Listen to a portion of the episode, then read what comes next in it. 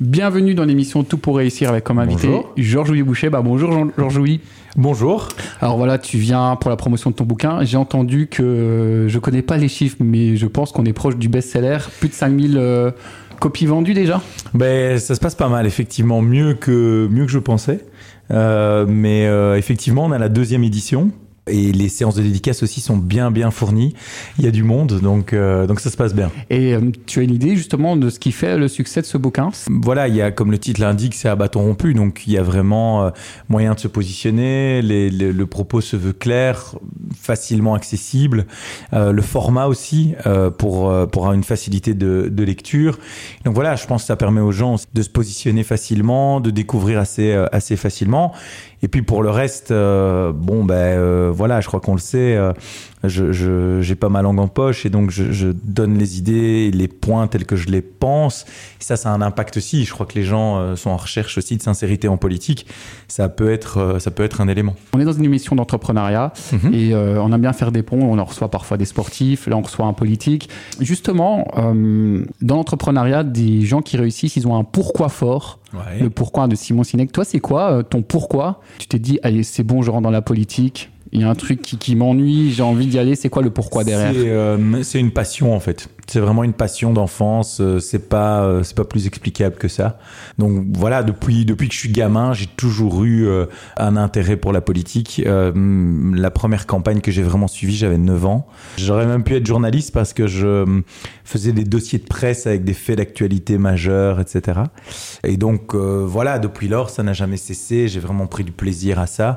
Et c'est une vraie passion. La chose publique est une passion. J'aime pas le milieu politique, pour être tout à fait honnête. Voilà, il y a beaucoup de choses que j'aime pas dans, dans ce milieu. Mais j'adore la politique, ouais, ça c'est clair. Et c'est quoi justement que t'aimes pas dans ce milieu? Franchement, euh, il y a beaucoup de gens qui, euh, qui disent vouloir avoir des postes à responsabilité parce qu'ils aiment bien les apparences du pouvoir, mais euh, la charge du pouvoir, c'est-à-dire la capacité à décider, avoir la capacité à pas toujours être populaire, à prendre des risques, etc., etc., est quand même très très relative, quoi. Et donc les gens aiment bien l'apparence du pouvoir, mais pas nécessairement sa charge. Ça, ça, me- ça, ça me dérange beaucoup. Et alors il y a ce qui me dérange le plus, c'est la différence entre les grands discours et, le fonctionnement quotidien, quoi. Parce que je veux dire, tous ces gens qui font des grandes, grandes déclarations euh, euh, sur des grands principes qui s'appliquent pas eux-mêmes, moi, ça, c'est quelque chose avec lequel j'ai beaucoup de mal. D'ailleurs, moi, peut-être que beaucoup, certains m'aiment pas. Euh, J'allais dire beaucoup. Je pense qu'il y en a beaucoup qui m'aiment bien et beaucoup qui m'aiment pas, pour être honnête. Mais au moins, euh, j'ai pas de différence entre mon on et mon off. Euh, et, ça, moi, j'ai beaucoup de mal euh, avec certains politiques que je connais, dont je connais le fonctionnement, je connais personnellement, etc. Quand je vois ce qu'ils sont en vrai et ce qu'ils arrivent à faire passer parfois médiatiquement, je trouve ça assez délirant.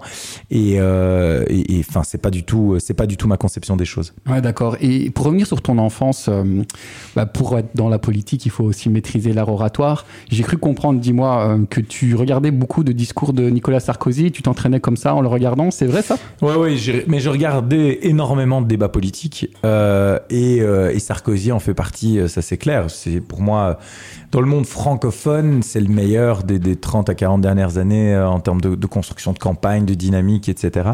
Euh, après, on aime toujours ceux dont on se sent proche sur le plan de la personnalité. Euh, et donc voilà, Sarkozy, je, je, je pense toute proportion gardée, donc je fais pas de comparaison, mais euh, mais il y a des phénomènes qui peuvent être un peu semblables en termes de personnalité. En général, soit on déteste, soit on, adore, euh, et, et, et l'idée aussi d'être très direct, disruptif. euh, euh, donc encore une fois, on aime bien des gens euh, vis-à-vis desquels on peut un peu s'identifier. Euh, et donc voilà, moi, je j'avais pas d'identification particulière. Moi, j'arrive pas à comprendre comment tant de jeunes pouvaient être fans à une époque de, de François Mitterrand. Pour moi, c'est vraiment euh, l'antithèse, quoi. Et euh, Chirac est un fameux personnage politique, mais c'est clair que le Chirac des années où moi j'ai vraiment été intéressé à la vie politique était pas le même. Je préférais le Chirac des années 80, quoi, le, le, le conquérant. Donc, euh, donc voilà, il y a aussi une question de personnalité derrière qui peut changer. C'est d'ailleurs pour ça que moi j'aime assez la personnalité aussi de- d'Emmanuel Macron. Euh, parce qu'encore une fois, vous vous retrouvez plus à partir du moment où il y a des caractéristiques que, que vous, vous aimez et que vous retrouvez chez l'autre personne, ça c'est clair. Et c'est quoi justement de Macron que tu as appris? Tu t'es dit tiens ça c'est intéressant chez lui que euh, bah, je vais l'utiliser euh, moi-même. Objectivement je travaille pas comme ça. Euh, c'est mon comportement ne vient pas d'analyse ou de ce qu'il faut faire ou de ce que les gens veulent. Je suis comme ça. Et euh, Sarkozy a peut-être permis une chose, c'est de prouver qu'il n'y avait pas de raison de pas être comme on est. Euh, après, pour le reste, non, Macron, Macron, je crois, a, quand même changé un élément essentiel qui est une idée très forte chez moi et que lui a su mettre en application aussi par un système de pays qui est très différent, c'est euh, de contourner euh, tous les corps intermédiaires. C'est-à-dire que lui a été dans un rapport direct aux gens et c'est clair que moi, à titre personnel, compte tenu de ma personnalité, encore, je préférerais un système à la française qui est un système de relations directes entre l'élu et la population que la médiation du parti qui fait que tu as des coalitions, etc., etc. Euh, donc oui, mais je pense que Macron a anticipé deux éléments. Un, le rapport direct aux gens, donc la, perte de confiance dans les corps intermédiaires.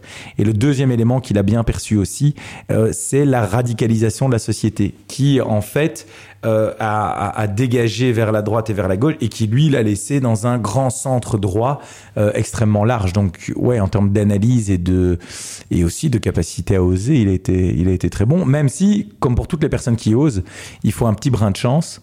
Euh, parce que si Fillon n'avait pas eu ces problèmes, euh, je pense pas qu'il aurait été élu. Mm. Euh, mais donc, quand on dit que la chance sourit aux audacieux, ça en est une parfaite illustration. L'audace, c'est un point commun avec les entrepreneurs qui réussissent, c'est vraiment une qualité forte. Question par rapport à ton Si on fait un lien avec l'entrepreneuriat, quel serait un enseignement que tu pourrais ressortir de ton bouquin et qui pourrait inspirer bah, les tonnes d'entrepreneurs qui y a en Belgique? Oh, il y en a plusieurs. Euh, je pense déjà, euh, un, le, le, fait d'oser, euh, parce que plusieurs moments dans, dans le bouquin, c'est le cas. Deux, euh, le rapport aussi à l'échec. Euh, ça aussi, c'est un autre truc que je trouve très ennuyeux dans le, dans le monde politique, c'est que personne ne veut rater, etc. Or, euh, il y a plein de vertus à l'échec. Alors, il faut pas que ça arrive trop souvent, mais, mais voilà, chuter, repartir, euh, c'est pas grave. Alors, en politique, on essaie toujours de faire genre, euh, on n'a pas chuté, ou alors au contraire, on a toujours peur de. Je crois qu'il faut pas avoir peur, il faut, il faut oser et, et savoir redémarrer. Et alors, le troisième aspect, euh, c'est aussi euh, euh, la manière dont j'essaie d'amener des aspects du monde de l'entreprise ou de la compétition dans le monde politique, dans l'organisation par exemple. J'explique la manière dont on a réglé les questions de congrès, les questions d'avoir tous les soirs des activités sur le terrain, mais comment c'est même organisé d'un point de vue logistique, etc., pour que tout tout soit toujours nickel. Euh, et donc oui, l'idée d'apporter un peu la rigueur de l'entreprise aussi dans la gestion du parti politique, parce que c'est une vraie entreprise, hein, il y a une cinquantaine de personnes qui y travaillent, il y a des activités en permanence, il y a un gros budget à gérer, donc c'est une très très grosse PME en fait. Oui, c'est ça. Et euh, bah, c'est vrai que dans un parcours d'entrepreneur, il y a des obstacles, et dans la politique, il y a des obstacles aussi, et parfois il y a des gens qui voudraient nous faire abandonner. Ça arrive souvent, bah, toi dans la politique c'est aussi le cas. T'as dit que t'étais passionné, ce qui est déjà, il y a des moments où ça a été tellement loin que tu t'es dit, bon, bah, je, lâche tout, j'abandonne. Euh, non, pas du tout. Euh, donc parfois, il y a effectivement, euh, il y a des trucs un peu énervants, agaçants, mais non, je suis pas, mais je suis pas très émotif en fait. Et ce qui, ce qui me dérange le plus, c'est que les gens autour le soient. Euh, c'est-à-dire que vous devez absorber toutes les émotions des uns des autres, et ça, objectivement, euh, c'est parfois, c'est parfois un peu embêtant. Euh, la gestion émotionnelle, c'est important, et tu as un truc que tu peux donner pour dire comment arrive, arriver à se couper de, de ces émotions quand il y a des choses qui sont hard. Par exemple, quand tu rentres chez toi, T'es encore en mode politique ou t'es en mode Georges-Louis Boucher privé ou... Non, j'y pense tout le temps, mais il y a rien qui me... Je me tracasse pas dans le sens où euh, j'ai, je réfléchis tout le temps, mais je sais tout de suite switcher euh, d'un truc à l'autre. Euh, non, encore une fois, ce qui me dérange le plus, c'est quand des gens autour s'agitent alors que eux-mêmes sont des professionnels. Hmm. donc à chaque fois, donc par exemple moi quand j'ai un problème, à chaque fois je vais vous sortir, je vais dire attendez, là il y a une opportunité, là il y a ceci et cela. Et donc les gens autour pensent que c'est parce que tu ne veux pas voir le problème ou que tu veux cacher le problème, mais ça n'a rien à voir. Le problème je l'ai vu et après. Enfin, les gens, ont- souvent autour de vous, doivent. enfin, c'est comme si vous deviez marquer le temps du problème. quoi. Ah, on a un problème, donc on organise un enterrement, et puis on verra bien. Enfin, c'est débile, moi, je trouve, comme approche. T'as un problème, bon, je, je, je pense ne pas. euh, Enfin, voilà, j'ai- je sais comprendre relativement vite. Donc, euh, ok, j'ai vu, il y a un problème, ok. Mais qu'est-ce qu'on fait derrière? C'est ça.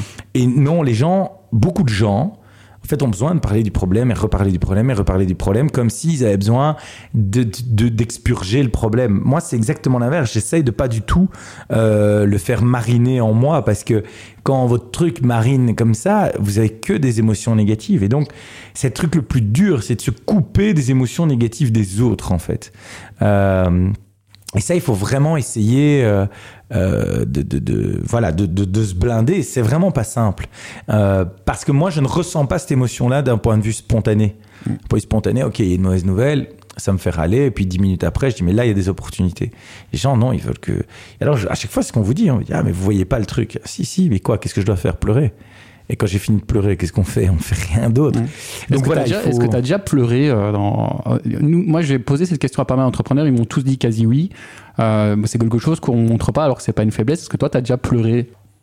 Pour des choses politiques, ouais, c'est déjà arrivé, euh, arrivé une ou deux fois. Par exemple, euh, euh, quand j'ai fait un super score aux élections de 2019 et que j'étais pas élu parce que j'étais pas bien classé sur la liste, j'avais fait plus de voix que ceux devant moi, 4500 voix de plus, et j'étais pas élu parce que j'étais pas en ordre utile. Euh, ouais, c'est dur parce que tu te défonces euh, lourdement, puis tu te dis, ouais, ça marche pas encore. euh. En plus, je suis quand même souvent dans une posture où euh, je suis un peu seul contre tous, quoi, dans pas mal de cas.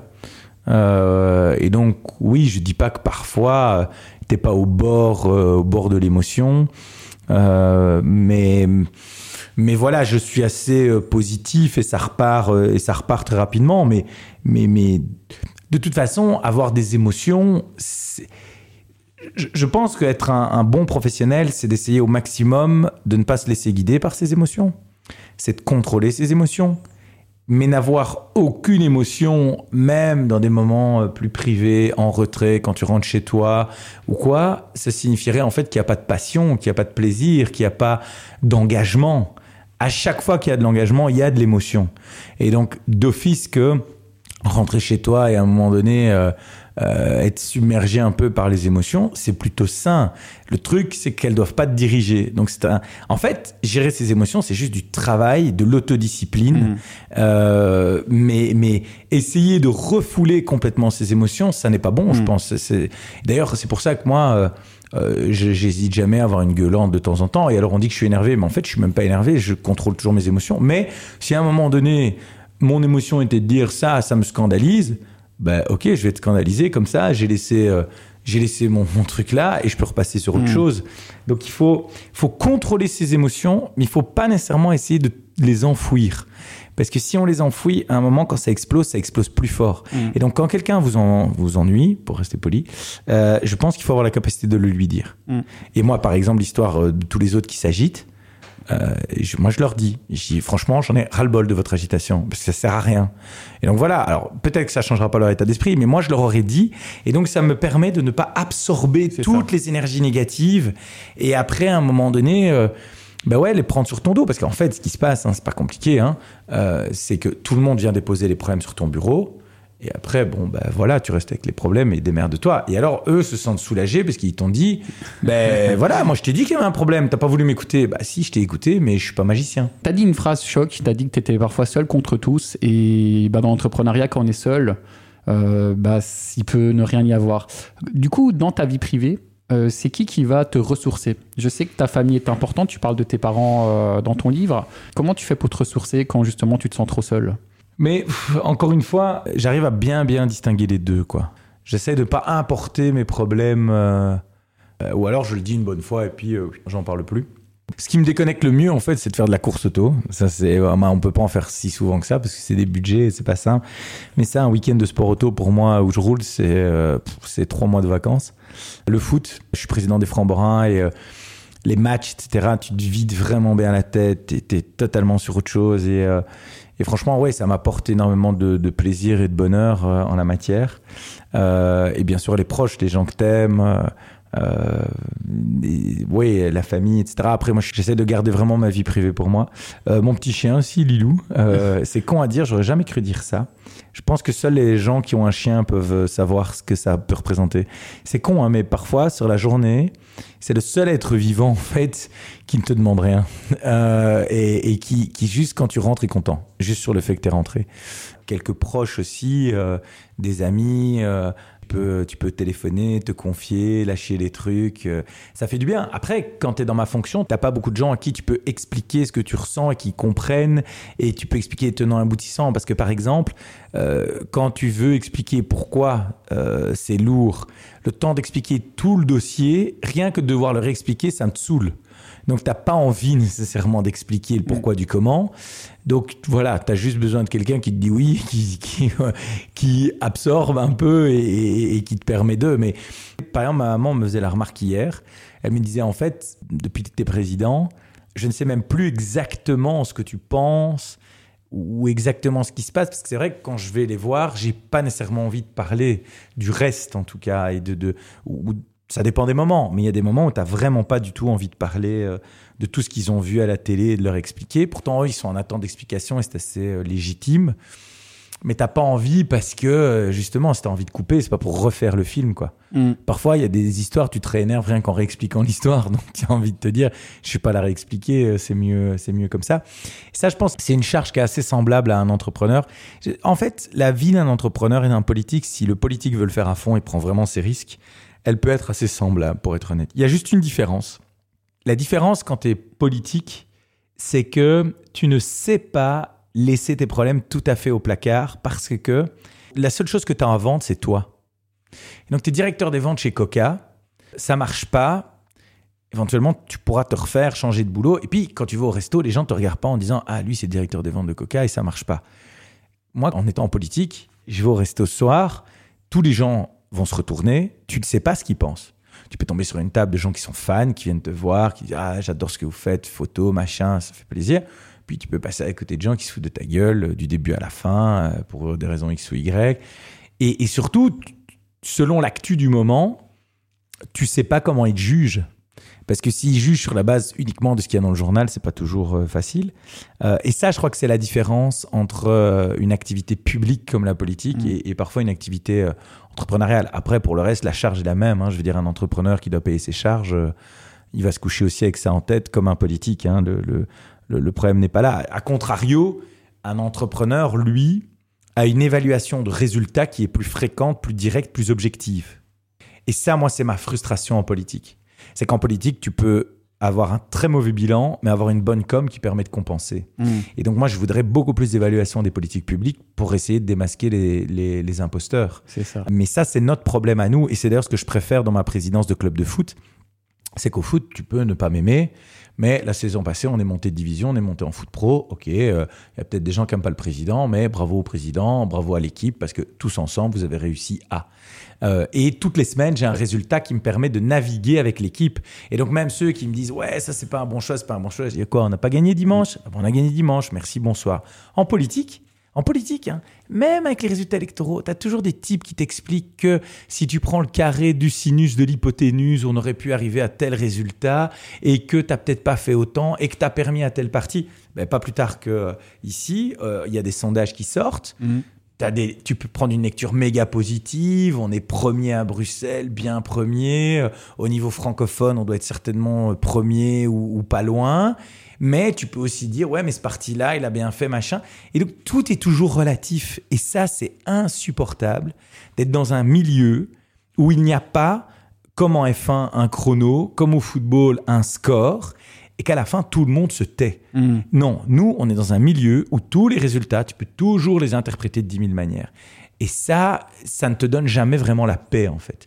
C'est jamais à un moment donné, OK, ça c'est victoire, ça c'est pas victoire. Et, ça, c'est très ennuyeux. Hmm, c'est ça, moins de com et plus de proche de la réalité. avant de terminer l'émission, euh, je sais que c'est important pour toi la méritocratie. Je pense que bah, toi, tu as été. Euh, chercher euh, bah, ce, ce, rôle de chef de parti en politique par toi-même. Depuis le début, il y a plein de gens qui disent oui, pour réussir dans la politique, il faut euh, avoir des contacts, être d'une certaine famille.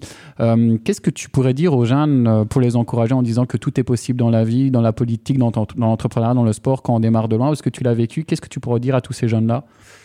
Je pense surtout que la première chose, c'est qu'ils doivent savoir ce qu'ils veulent faire et le vouloir très très très fort. Parce que le vouloir très très très fort, ça veut dire faire face à toutes les contraintes. Donc je pense qu'on est un peu dans une société où dès qu'on a un revers ou une contrainte ou une difficulté, euh, voilà, il y a plein de gens qui disent ouais, la politique, on sait pas y arriver. Oui, ok, quoi, t'es venu à une réunion, t'as donné une idée, ah merde, les gens ont pas voulu de ton idée, donc tu rentres chez toi et tu te dis que la politique, il n'y a pas de place pour toi. À un moment, faut, faut arrêter le sketch. Euh, il va falloir te fracasser 40 fois, 1000 fois euh, avant que ton idée passe. Moi, j'ai eu plus d'échecs que de succès.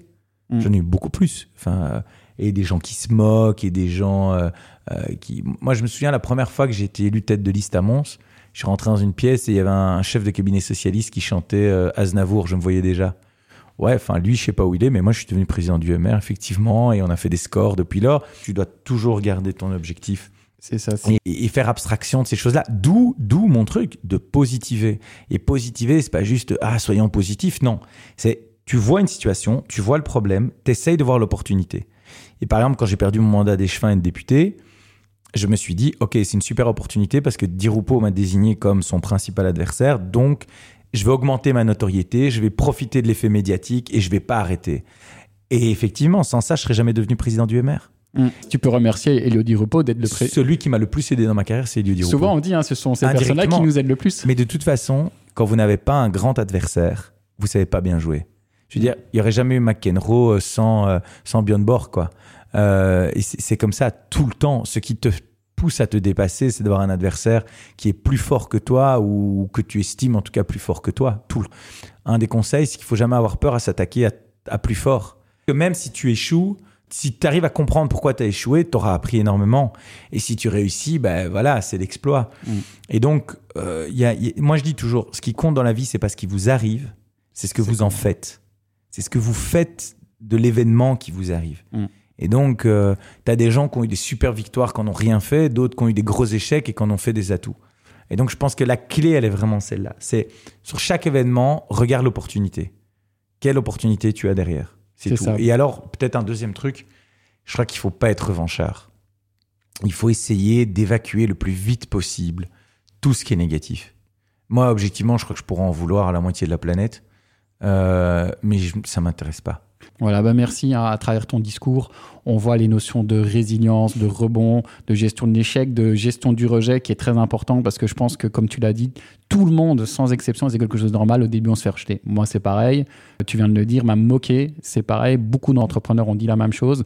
Donc, merci beaucoup d'avoir inspiré. Tous, tous les gens oui. qui, veulent, euh, qui veulent faire quelque chose de différent, de toute façon, sont moqués par les autres. Mais en général, il faut regarder où finissent ceux qui se moquent.